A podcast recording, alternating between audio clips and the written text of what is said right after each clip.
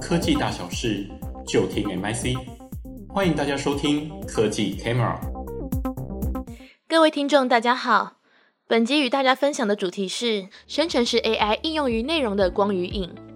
近年来，生成式 AI 工具正在快速进步，将可能大幅改变过去内容产制的运作逻辑与流程。从正面思考，生成式 AI 可以降低前置作业的繁杂，让创作者更能将精力留给创作，在 AI 产制内容的基础上，节省更多人力和成本。另一方面，著作权、版权归属、AI 内容辨识、产出稳定性等等，仍然是有待解决的课题。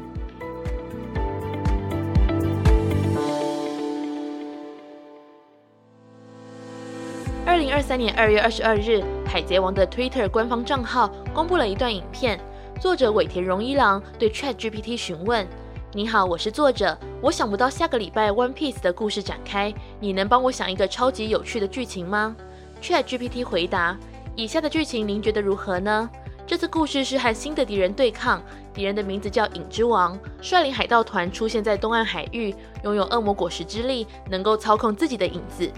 在短暂几秒的时间勾勒出角色、神秘种族影之国故事的情节。不过尾田却表示不好意思，我觉得有点无聊，请想更有趣的点子。ChatGPT 回应：失礼了，跟您提案更有趣的故事发展。在 One Piece 的世界中，某艘船航行在海上，却发现有船长和船员以外的乘船者，是长得像外星人的异星人。为了躲避邪恶飞船的追踪而躲在船上，希望船长们能够帮助他们追踪邪恶飞船。过程中，他们登陆一座岛，岛上住着邪恶的魔女。第二个故事描述了鲁夫和魔女战斗，并且协助外星人夺回被邪恶飞船摧毁的家乡。尾田回忆：“谢谢，我就照这样画下去。”最后，尾田虽然没有真的照 ChatGPT 提供的故事情节画出下一集的《周刊少年 Jump》，但却可以观察生成式 AI 正在以不同形式影响影像、音乐、文本写作等内容领域，借由生成式 AI 获得创作的底稿及灵感，仿佛成为创作者发挥想象力之外的另一个选项。而 ChatGPT 只是一个开端。内容产业过去一直存在劳动力短缺和创作层面上的问题。产出跟不上市场强劲的需求已经成为常态。如果能善用生成式 AI，某种程度可以降低前置作业的繁杂程度，让创作者更有效率，把自身的能量专注在思考新的内容创作。例如，Netflix 旗下的动画工作室 Netflix Anime Creator Space 与 AI 开发商 Rena 动画制作公司 Wit Studio 合作，将生成式 AI 导入三分钟影片《狗与少年》的动画背景制作。其中有四十个场面的背景是将文本提示的线条布局输入 AI，输出插图后再由人工修改而成，大幅减少内容创作所需的工时。对游戏、出版、影音、学习等产业而言，实际上不见得需要 AI 完美的产出最终的内容或解答，只需要在设定的条件下，即使不完整，借由 AI 输出部分颜色组合、场景、素材，就可以大幅缩短产制的时间。当较为基础的工作可以由 AI 协助时，创作者就可以投入更多时间在想要专注的环节。即使应用在学习，也可以借由影像或声音的 AI 辨识，协助快速生成，比如教学计划、学习通知等沟通范本。随着 AI 技术进步，风格多元，使用简便的文字、图像、程式、影音生成产品与服务，将大幅影响未来内容产制的流程。过去需要一组人马发想、讨论，再进行收敛、绘制草稿的情况，未来可能不复存在。只需要动动手指，在几秒钟内就可以获得初步概念。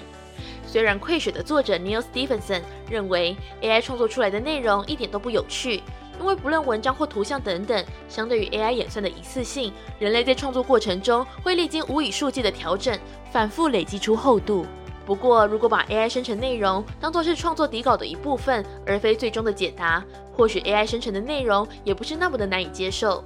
重点在于 AI 生成运用于内容产制的趋势已然浮现，如何拥抱新科技，跳脱既有框架，或是发展新的制作模式，才是更应该关注的议题。整体而言，生成式 AI 和人类之间的关系，并非学生和老师，而是老板和秘书。或许这位秘书给出的答案，不见得是老板真正想要的。但却能使工作流程更加顺畅，再辅以专业经验与辅助工具修改，或能产制更好的成果或作品。生成式 AI 虽然可以协助加速内容产制、确立品质、降低成本，但在商用化上，著作权等等的议题仍存在较高的风险，因为使用者无法得知 AI 学习所使用的资料中是否涵盖未授权或未经许可受保护的资料。例如，二零二三年一月，美国知名的 Getty Images 指控科技公司 Stability AI，认为这家公司在未经授权的情况下，使用它的图库中一千两百万张的图像，训练它的 AI 图像生成系统 Stable Diffusion。那么，AI 所生成的内容权利究竟是谁所拥有呢？以台湾而言，著作权法是保护自然人或法人，如果是机器技术所产生的结果，原则上不受保护。如果是人类运用生成式 AI 工具作为创作辅助，但仍以人类为主体的创作，则在保护之列。但问题又来了，也许有人会认为，指令下得好，生成没烦恼。为了要生成某个图像，不同的人所下的指令也会有所差异。如同面对同一片风景，不同人所拍下的照片也会有所不同，进而阐述指令也属于创造性的一种。诸如此类的议题争议，仍有待案例的累积和时间验证。此外，随着 AI 生成内容逐步扩散，栩栩如生的影片或图像是否为真，也成为另一项议题。由于生成式 AI 可以产生与特定人物完全相似的图像，很可能会被用于诈骗、移花接木的假讯息，乃至于毁谤，而这也凸显 AI 识别工具的重要性。另一方面，就产业观点来看，虽然生成式 AI 或许可以舒缓人力不足的问题，但未来普遍采用时，也可能发生竞争趋于激烈的情势，影响创作者的就业机会和收入。况且，无法确保每次都能稳定产出适合的内容。倘若要进行更动，往往需要从头开始重新下达指令，因此要持续产出优质的 AI 创作，实作上可能比想象中困难。我们下一期再会。